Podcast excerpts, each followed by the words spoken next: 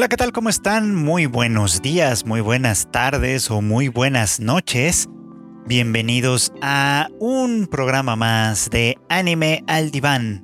Este bonito podcast de Tadaima conducido por un servidor Fruit Chicken en el que platicamos un poquitín, un poquitín nomás de las series de anime de la temporada, en este caso la temporada de otoño de 2020 que ya está por terminar y como es de esperarse, eh, pues la mayoría de las series de anime nos está entregando capítulos muy intensos, muy buenos y finalmente muy satisfactorios también, que obviamente tienen muchísimo que ver con los alcances que están tratando de lograr a partir de las historias que relatan y los problemas que se plantean, obviamente. En esta ocasión, me gustaría platicar un poquito extensivamente sobre el extraordinario capítulo de Dan Machi de esta semana. También quiero hablar un poquito más sobre Dragon Quest, que es una de mis grandes favoritas de la temporada. Quiero continuar con algunas puntualizaciones de Jujutsu Kaisen, que la verdad es que se puso interesante esta, esta, este capítulo. Digo, esta todavía tiene bastante pila porque va a continuar todavía durante la temporada de invierno así que no tiene en realidad tanta prisa y se ha notado. Pero bueno, de todas maneras, sea como sea, sí va planteando algunas cosas que la hacen cada vez, cada vez mejor, cada vez una mejor opción. Y finalmente me gustaría cerrar con el espléndido episodio de esta semana de Golden Kamuy. Pero por lo pronto, pues vamos a comenzar. La verdad es que con todo y todo, esta semana, el que de verdad me tomó por sorpresa con lo interesante que se puso fue eh, la tercera temporada de Dan Machi o Is It Wrong to Try to Pick Up Girls in a Dungeon. Mm, creo que vale la pena recapitular un poquito algo de lo que ha pasado. Resulta que, eh, bueno, pues ahora en este momento el equipo, bueno, la familia de Hestia, dirigida por Bell y bueno, por todos los aliados que están ahí ayudándoles, pues están en el dilema de, regresar a los monstruos eh, inteligentes al laberinto que se encuentra dentro del calabozo. Y bueno, pues esto no estaría fácil porque una vez que fueron avistados en la, en la superficie, en la ciudad de Horario, pues varias familias se han puesto o se han dado a la tarea de darles cacería. En especial la familia de Loki, por supuesto, ¿no? Y esto nos llevó a un enfrentamiento que pues tenía que pasar, estaba ahí cantado desde, desde la secuencia de opening entre Belle Cranel y quien ha sido su crush, su maestra, una mujer que admira muchísimo y de quien pues de alguna manera siente mm, muchos, muchas cosas, entre ellas agradecimiento y tal, que es, no es otra que Ice Wallenstein, la eh, espadachina estrella o una de las espadachinas estrellas de la familia de Loki. En una conversación que ellos tienen anteriormente, eh, él le pregunta un poco como fuera de contexto, como tratando de, mm, de, sondear el terreno, ¿qué pensaría ella de, pues, de monstruos que tengan la capacidad de hablar, que tengan la capacidad de sentir, que sean, pues en resumen, equivalentes más o menos a un ser humano? Y Ice le comentó muy fríamente que para ella no cambiaría nada, que los monstruos siguen siendo monstruos y que en, tanto sean capaces de matar a otras personas, de hacer llorar, en esta expresión muy común del anime, de hacer llorar a, seres humanos, pues ella pues los consideraría inmediatamente sus enemigos sin plantearse ninguna duda. Y bueno, pues eh, ahora sí que del dicho al hecho las cosas pueden ir cambiando bastante, porque bueno, pues el enfrentamiento entre ellos fue muy duro, precisamente a partir de que eh, se, se, separa del grupo principal accidentalmente y eso obliga pues de alguna manera a que Bell eh, se desvíe, la recupere y trate de llevarla a un lugar seguro. Ahora, hasta ahí más o menos pasa lo que era completamente previsible. Y es que Bell se iba a enfrentar a ella, eh, Ice, pues, supuesto que lo, sigue superando eh, de manera muy, muy significativa en, nivel de pelea, sabe hacerlo muchísimo mejor. Así que, eh, pues la pelea entre ellos es desigual de entrada. Y eso hay que pensarlo y hay que decirlo. a Ice le parece, eh, creo, muy, muy intrigante en primer lugar. O sea, como por qué Bell pelearía con, contra ella defendiendo una causa así, es un misterio para ella, pues, ¿no? Pero igual un poco fiel a su, a su manera de ser, pues simplemente eh, no piensa demasiado y se avienta a la acción misma como tal. Ahora, aquí pasa algo muy interesante entre ellos dos, pues, ¿no? Y es que eh, a la manera, a una manera muy clásica del anime, pues él deja que Vine se adelante eh, para salvarse a sí misma y él se queda guardando, resguardando una posición eh, para que Ice no la alcance y pueda retrasarla, al menos retrasarla el tiempo suficiente. Pero lo que aquí sucede es algo muy interesante. Y quiero abundar en esto porque me parece que además es muy, muy simbólico. Resulta que Vine no está satisfecha con esta solución y eventualmente se regresa pues para tratar de defender a Bell, de ser ella quien lo defienda a él. Cosa que la verdad, aparte de ser muy tierno, es bastante heroico considerando toda la situación, por supuesto, ¿no? Pero lo más interesante de todo es la conversación, la breve conversación que tienen Vine con Ice, eh, que es muy, muy, pues significativa, no sé cómo más describirla. Y es que ya había comentado en otra ocasión, eh, bueno, yo en otra ocasión en este podcast, ya les había comentado que parte del dilema aquí correspondía con considerar a los, a los monstruos inteligentes como algo cercano a los humanos y que por lo tanto tienen o deberían tener quizá la misma dignidad que los primeros, la misma dignidad que, estos mismos, pues, la misma dignidad que los humanos. Ahora, la cuestión es que eh, si lo pensamos como muy detalladamente, esto va un poquito más allá. Si, si pensamos, por ejemplo, que los monstruos inteligentes, precisamente porque son inteligentes, deberían ser considerados como seres humanos como, o, como algo muy cercano a los seres humanos, simplemente porque tienen esa misma capacidad de, de raciocinio, de empatía, toma de decisiones, etcétera. Ya no vamos a entrar tanto en el detalle de si son o no son humanos, pero las semejanzas son lo bastante importantes como para vamos a considerar que lo son o vamos a considerar no que sean humanos, sino que tienen derecho o que deberían tener derecho a la misma dignidad. Porque ese es el conflicto al que Ice se enfrenta en este momento, por supuesto. En el momento en el que Vine regresa, defiende a Bell, le da de alguna manera sus razones y la hace dudar. La hace sentir que lo que hace es injusto, que lo que hace no es correcto.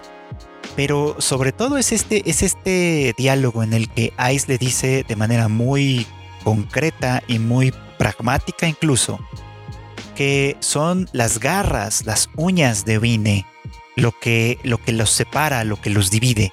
Es las alas, lo aterrador de las alas es todo de alguna manera lo que, lo que Vine es hasta cierto punto, lo que, la, lo que la aleja, independientemente de sus sentimientos, independientemente de su inteligencia. Y en esta escena, Vine se arranca las uñas, se arranca las alas y, le dice algo así como me voy a, arrancar todo lo que sea necesario con tal de que lo entiendas, con tal de que, de que aceptes lo que soy y de que no me, no me asesines ni asesines a la gente que está conmigo. Esto es importantísimo porque entonces yo dejé de pensar en que Vine eh, debería ser considerada como una humana y más bien debería ser considerada como una minoría haciendo el paralelismo con nuestras sociedades.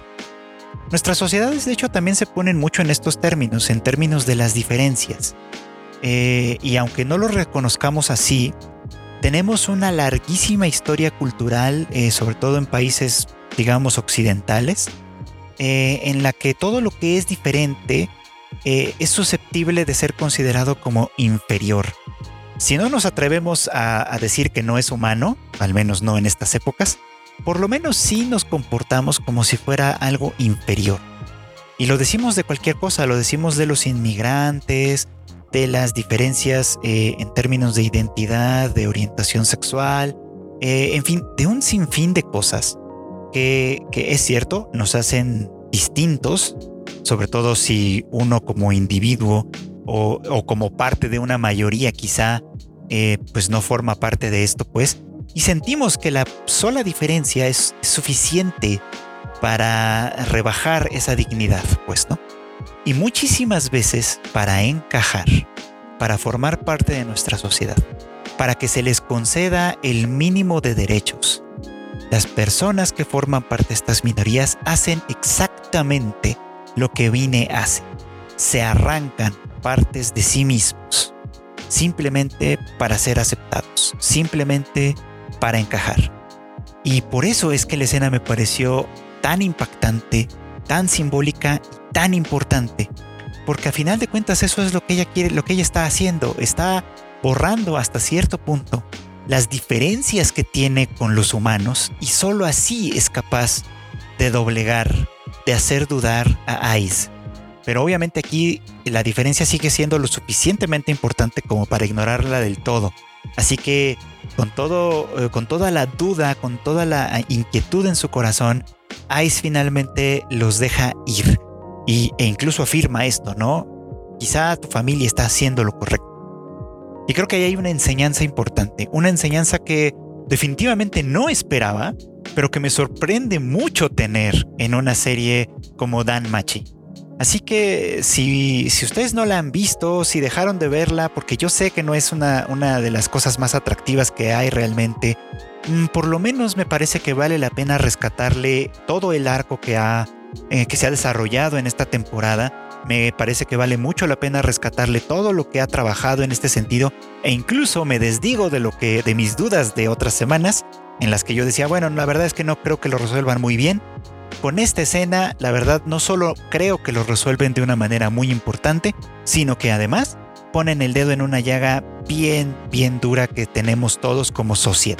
Así que, gran, gran capítulo esta semana de Dan Machi. Y bueno, hablando de esas mismas diferencias, eh, el capítulo de esta semana de Dragon Quest también tuvo algo de eso. Eh, les comentaba, creo, la semana pasada que a mí me intrigaba un poquito como el cuál iba a ser el papel de Hyunkel como, como nuevo villano. En virtud precisamente de que se trata de un estudiante de Van. O sea, como que cuáles serían sus razones. ¿Cuáles serían las razones de Hyunkel para ir en contra de las enseñanzas de Van y, todavía ir más allá, eh, propiciando la muerte, buscando la muerte directa de sus otros estudiantes, como si tratara de extinguir de alguna manera todo lo que Van representaba, lo que Van como el héroe representaba. Y aquí tenemos otro caso de, en, el que las diferencias, lo que nos separa, eh, a veces estar en un bando o en otro, se vuelven muy importantes y también muy injustas. Mm, pero vamos a ponerlo en contexto. Lo interesante de Dragon Quest es que, eh, insisto y he insistido mucho, es una serie dirigida a público infantil pero no toma a los niños como, como unos idiotas, como muchas veces hacen las, eh, las series dirigidas a niños. Eh, más bien eh, pone los, los, problemas en su, justa, en su justa dimensión. ¿Y qué quiero decir con esto?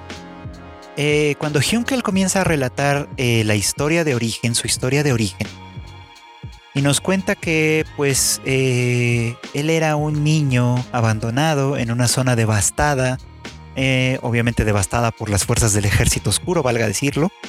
Eh, uno de los, de los guerreros del ejército oscuro, uno de estos como esqueletitos animados, lo recoge y lo, y lo educa y lo cría como si fuera su propio hijo.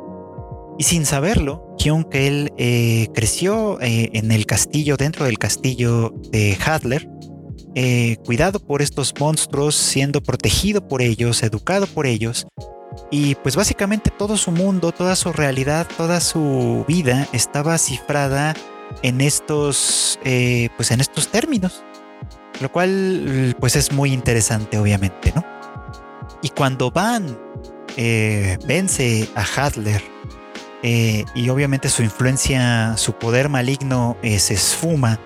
Todos los seres que dependían de, él, que dependían, cuya existencia dependía de Hadler, pues desaparecieron, incluido el padre adoptivo de Hyunkel. Por supuesto que Hyunkel eh, eh, tiene pues, todas las razones para resentir a Van en este sentido, y, el proceso que lo lleva a convertirse en su discípulo sin nunca olvidar esta afrenta para después tomar venganza, eh, ocupar una posición en el nuevo ejército eh, de el rey demonio, etcétera. Bueno, pues es bastante interesante, ¿no?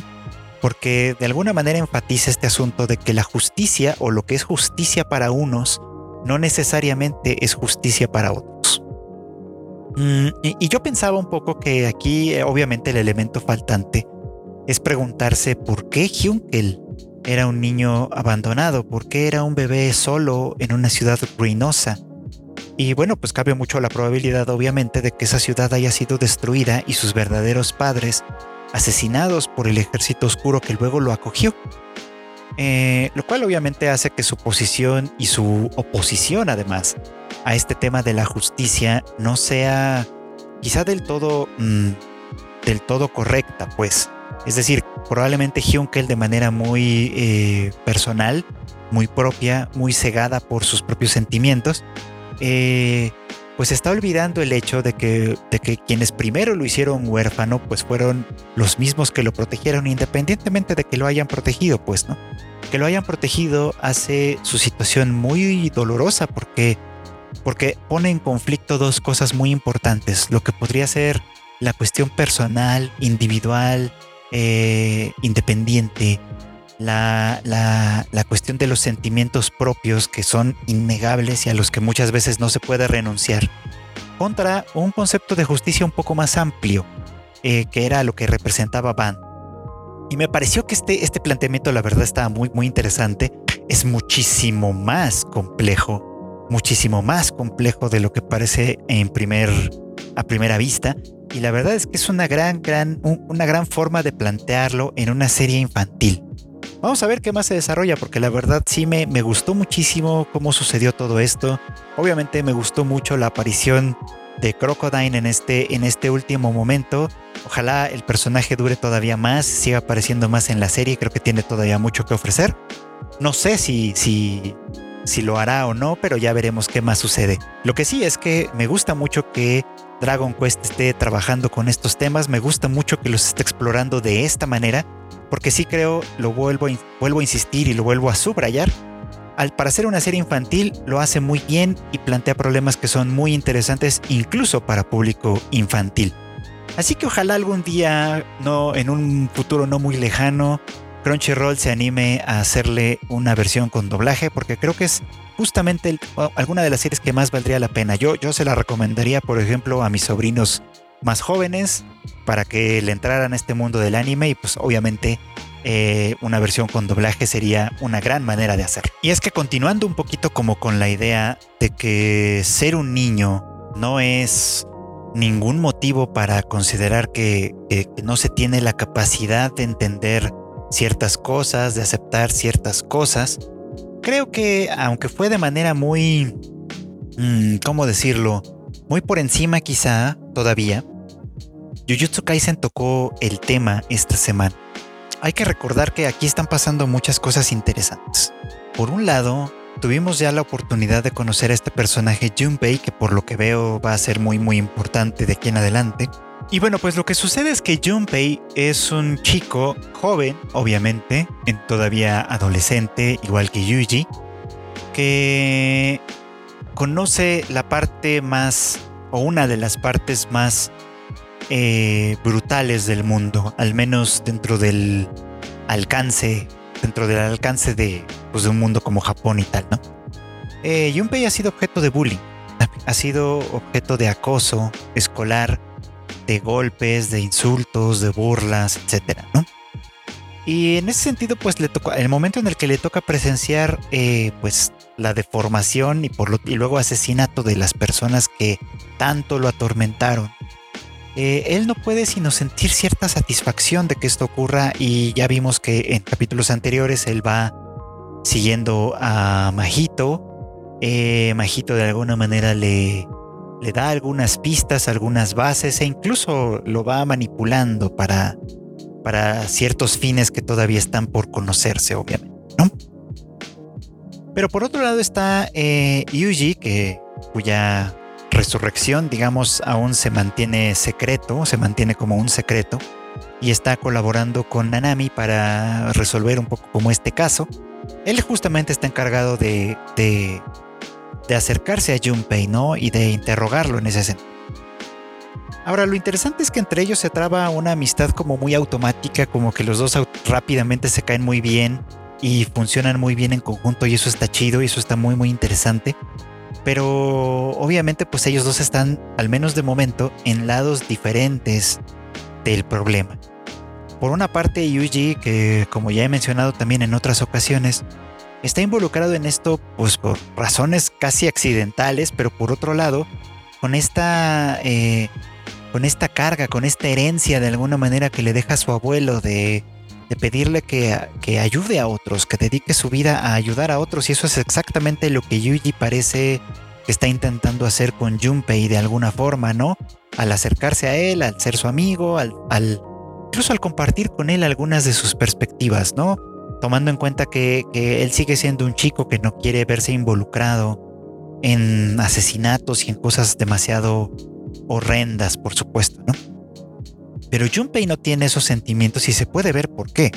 O sea, a diferencia de Yuji, que siempre fue un buen chico, que independientemente de que no conoció prácticamente a sus padres, pues siempre tuvo amigos, siempre fue popular, siempre fue, siempre fue un chico exitoso, vamos, ¿para qué, para qué negarlo? O sea, por así decirlo, viene de una circunstancia relativamente privilegiada, muy positiva. Y Junpei no. Eso no quiere decir que las acciones de Junpei y, todo lo que parece que está por suceder esté completamente justificado. Simplemente que se entiende o se puede entender mejor desde dónde viene, desde dónde viene este, este profundo odio e incluso esta capacidad como para, para perder, por así decirlo, ciertos rasgos de humanidad, ¿no? Para, para romper el límite que tiene que ver con el asesinato, que tiene que ver con la muerte. Y es que cada vez que avanzan las cosas, cada vez que, las cosas pasan en torno a Junpei, simplemente pareciera que es una víctima de las circunstancias donde se le roba todo, absolutamente todo, incluso lo que su único refugio, lo que podía hacerlo mínimamente feliz. Y bueno, pues aquí eh, entra este asunto del derecho de ser un niño, pues, ¿no? Que Nanami le dice a Yuji en algún punto, ¿no?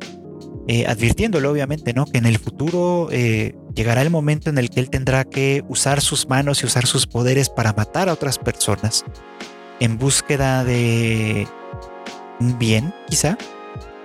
A veces esta, esta categoría no es tan clara, obviamente, pero bueno, vamos a ponerlo así, en busca de un bien. Y, bueno, algún momento se tendrá que manchar las manos, pues, ¿no? Y tendrá que eh, llegar a una conclusión a lo mejor mucho más concreta como la que Nanami tiene para, para llevar adelante su vida, ¿no? Pues y que pues, lo que hace él es un trabajo, aunque, aunque no le guste, ¿no? Aunque, no, aunque no sea lo mejor para él, pero bueno. Eh, y bueno, esta, esta clase de decepciones que llevan a, la vida adulta, eh, Yuji todavía, todavía no lo es, entonces desde el punto de vista de Nanami tendría derecho a llevar una vida en otros términos y por lo tanto eh, eh, insiste un poco en que se mantenga al margen de ciertas cosas. El problema es que ese privilegio no lo tuvo Junpei. Eh, no lo tuvo no solo por culpa de Majito y de este gran, esta gran conspiración que parece estarse gestando a su alrededor, sino de inicio, o sea, la propia sociedad, la propia, el, el propio universo pequeño al que pertenecía se encargó de robarle muchas cosas y simplemente Majito le terminó de dar el último empujón, lo cual pues es gravísimo por supuesto. Y habrá que ver qué pasa con esto porque es un tema muy interesante que creo que tiene muchísimo que dar y ojalá Jujutsu Kaisen nos cumpla dando eh, pues dando más, digamos, dando, dando más de sí para resolver o para trabajar un poquito más con este tema que de verdad me parece interesantísimo. Así que buen capítulo, dentro de lo que cabe, buen capítulo de Jujutsu Kaisen. Eh, esperemos que siga mejorando ya con esta, eh, con esta nueva etapa de la serie. La verdad es que mm, sí podemos decir que va viento en popa, va mejorando bastante. Ojalá que sí sí. Y bueno, pues este bonito podcast no puede terminar sin que comentemos el extraordinario penúltimo capítulo de la tercera temporada de Golden Kamuy. Que ya por ahí comenté en Twitter, comenté creo que un poco anticipadamente, pero eso no cambia mi decisión. Para mí, Golden Kamuy es el anime de la temporada, el anime más chido que he tenido el, el privilegio de ver en esta temporada de otoño. Y podemos llegar a pensar que es un poquito trampa, porque obviamente Golden Kamuy ha ido construyendo eh, su historia a lo largo ya de tres temporadas. Y en todos los casos, en cada una va mejorando más, porque obviamente se construye sobre todo lo que va haciendo, todo lo que ha ido haciendo. En, en los años pasados en los que ha venido gestándose esta, mm, esta increíble historia, pues, ¿no? Y bueno, pues lo que creo que vale la pena destacar de esto, lo que creo que vale la pena mm, enfatizar del capítulo de esta semana es, eh, bueno, pues el reencuentro. El esperadísimo reencuentro entre Sugimoto y Ashirpa. Y es que tenía que pasar. O sea, no podían dejarnos que la temporada terminara sin que estos dos volvieran a verse las caras. Y era era algo que, esperaba yo tanto que sucediera por muchas cosas que ya he comentado y que creo que vale momento, vale la pena eh, eh, que, eh, utilizar este momento pues para decirlo, ¿no? Para decirlo y para abundar un poquito más en ello. A mí me parece que es muy muy interesante, muy muy importante que considerar que, que estos dos tienen una larga historia, una larga historia que ha sido de asociación y de confianza y de correr peligros juntos y de aprender juntos eh, distintas cosas, pues, ¿no? Eh, lo comenta en algún punto Sugimoto, ¿no? O sea, cómo, cómo eh, todo el aprendizaje o mucho del aprendizaje que tiene en su viaje con Ashirpa le sirve para enfrentar pues los territorios hostiles del norte de Japón, bueno, de la frontera ya con Rusia básicamente, ¿no? En este punto. Lo cual es muy muy interesante y muy lindo, obviamente, ¿no? Pero al final de, de, todo no es lo más importante. Lo más importante es que entre ellos hay una relación de fe, hay una relación de fe irrestricta, de confianza, eh, que no, que no, que va mucho más allá. Junto con Kiroranke, Shiraishi y Ay, se me está yendo el nombre. y Ogata, perdón. Ashirpa, por supuesto, se dejó conducir y se dejó llevar a lo largo de toda esta temporada en la búsqueda por recuperar eh, recuerdos que quizá tenía enterrados en la mente y que podían contribuir a descifrar el código eh, tatuado, el código de tatuado en las pieles de los prisioneros, vamos. Eh, pero con ellos, aunque tiene una buena relación en términos generales, nunca es una relación de tanta confianza y de tanto amor como el que tiene con Sugimoto. De hecho, esta escena en la que Ogata la presiona para obtener el secreto de, cómo decodificar el oro es muy muy interesante porque Ogata de hecho intenta explotar la relación que ella tiene con Ashirpa para, para sacarle el secreto, pues, ¿no? Y, ahí se, se, muestra algo que, aunque en el manga me parece que es mucho más explícito, Aquí en el anime no lo ha sido tanto. Y es que eh, Ashirpa quizá está interesada en Sugimoto de una manera, eh, pues, no quiero decir romántica necesariamente, pero sí lo ve como un hombre, pues, ¿no? O sea, y, y se ve a sí misma, creo yo, acompañando o, estando de, la mano de él, al lado de él de alguna forma durante mucho tiempo, o al menos así se veía, pues, ¿no? Porque ah, recordamos que ella lo daba por muerto. Y por eso es que a ella le duele tanto, creo, eh, pensar, por ejemplo, que las razones por las que Sugimoto está persiguiendo el oro, en primer lugar, no tienen que ver con ella, sino con una mujer y pues, si me permiten el spoiler, spoiler alert para que para quienes lo estén escuchando, pues sí, de hecho la, mujer que Sugimoto, eh, a la que Sugimoto quiere ayudar con el oro, es una chica que si bien se casó con, su mejor amigo, en realidad estaba vinculada a él de esa manera y, él pues la eh, tuvo que distanciarse por razones, por razones personales, digamos, tuvo que distanciarse de ella y al final ella se casó con el amigo y bueno, pasaron todas estas cosas. ahora pues él sigue sintiendo una deuda, ¿no? Una deuda con esta mujer que alguna vez fue eh, pues quien habitaba su corazón y, también es una deuda con, con, su mejor amigo, con el amigo de, de, la infancia, con una persona importante para él en un tiempo en el que él no tenía que ser el inmortal Sugimoto, en el que él tenía, solo tenía que ser un hombre más normal, común y corriente, que no tuviera que hacer grandes esfuerzos para sobrevivir ni para lograr absolutamente nada. Algo que creo que Sugimoto Ashir, perdón, que Sugimoto esto desea volver a vivir, desea recuperar. Y Ashirpa tiene fe en que esto pueda suceder en algún punto y lo que es más, siempre tuvo fe en que ella iba a acompañarlo en este proceso, en el que iban a viajar juntos, en el que ella iba a conocer eh, el lugar de origen de, de, Sugimoto. Así que creo que de alguna manera ahí eh, se jugaban muchos sentimientos por parte de Ashirpa. Y, y, por eso es que el reencuentro entre ellos es muy, muy significativo, porque creo que a ella, sobre todo a ella, le devuelve la esperanza, le devuelve eh, eh, un motivo más para vivir, para seguir adelante, incluso para, para dejar atrás quizá, aunque esto pueda sonar muy cruel, a la, a la cultura Ainu de la que pues de la que ella es origen, aunque la ah, de que ella, del perdón, de la que ella es originaria, aunque la lleve en su corazón, aunque la, la, propague con su personalidad, con, con, con, su ropa, con el cuidado que ella tiene de sus tradiciones y etcétera, pero que finalmente pues eh, como parte de este gran proceso histórico que está sucediendo en torno a esta historia, pues está condenada a desaparecer de una u otra manera. Ogata creo que se lo dice muy bien eh, en ese sentido, o sea, creo que aunque, aunque lo dice como para tentarla obviamente, eh, se lo dice creo que muy claramente, ¿no? Regresa a casa, disfruta de, de tu vida, de tu cultura, de tu familia, de tu gente porque al final eh, eso puede desaparecer. Y más si, si estos cretinos consiguen su objetivo, por supuesto, ¿no? Si consiguen hacerse con el oro para crear una nueva nación que se oponga a Rusia, que se oponga a Japón, que se oponga a, lo que ustedes quieran, ¿no? Estos grandes objetivos que poco tienen que ver con ella, que a final de cuentas lo único que quiere pues es, creo yo, vivir una vida en paz, fiel a sí misma. Y esta fidelidad estuvo a punto de romperse, además en este capítulo, ¿no? Cuando eh, entre sorprendida y de manera accidental, casi provoca la muerte de Ogata. Ahora que con esto, eh, con esto que sucedió con Ogata, la verdad es que eh, se me antoja que este personaje va a tener un desarrollo todavía más interesante del que ya ha tenido.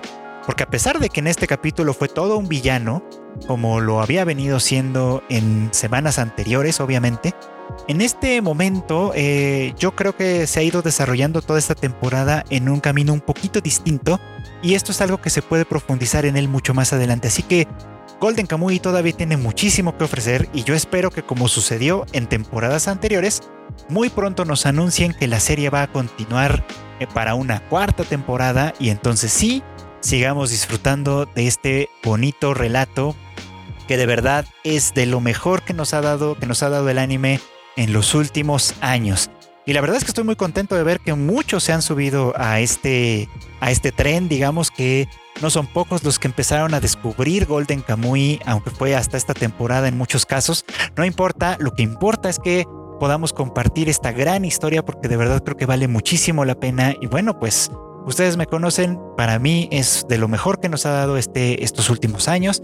Y lo voy a repetir, para mí también es el anime de la temporada. Bueno, y ya para concluir, no quiero despedirme de este podcast, pues agradeciendo a todos los que me hacen favor de escucharme cada semana.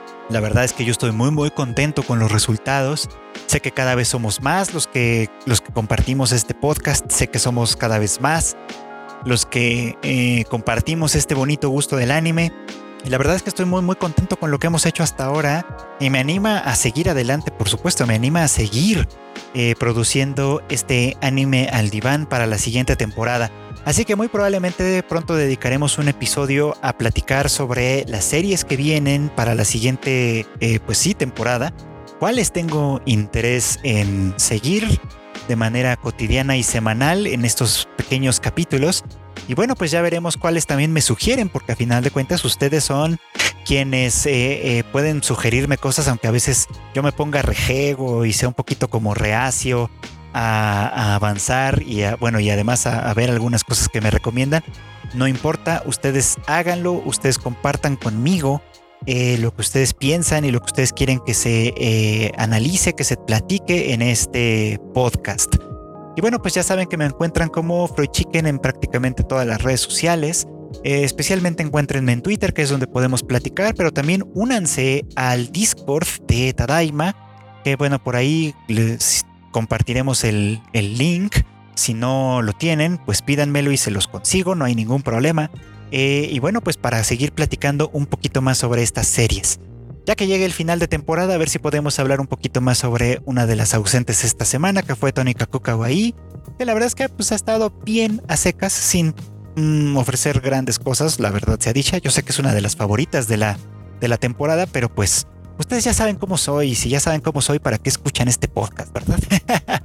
pero bueno, de todos modos, sea como sea, muy agradecido con todos ustedes. Y pues nos escuchamos muy pronto en el siguiente capítulo de Anime al Diván ya prácticamente cerrando la temporada de otoño. Ha sido un placer compartir con ustedes este capítulo y nos escuchamos nuevamente muy pronto. Buenos días, buenas noches o buenas tardes. Bye.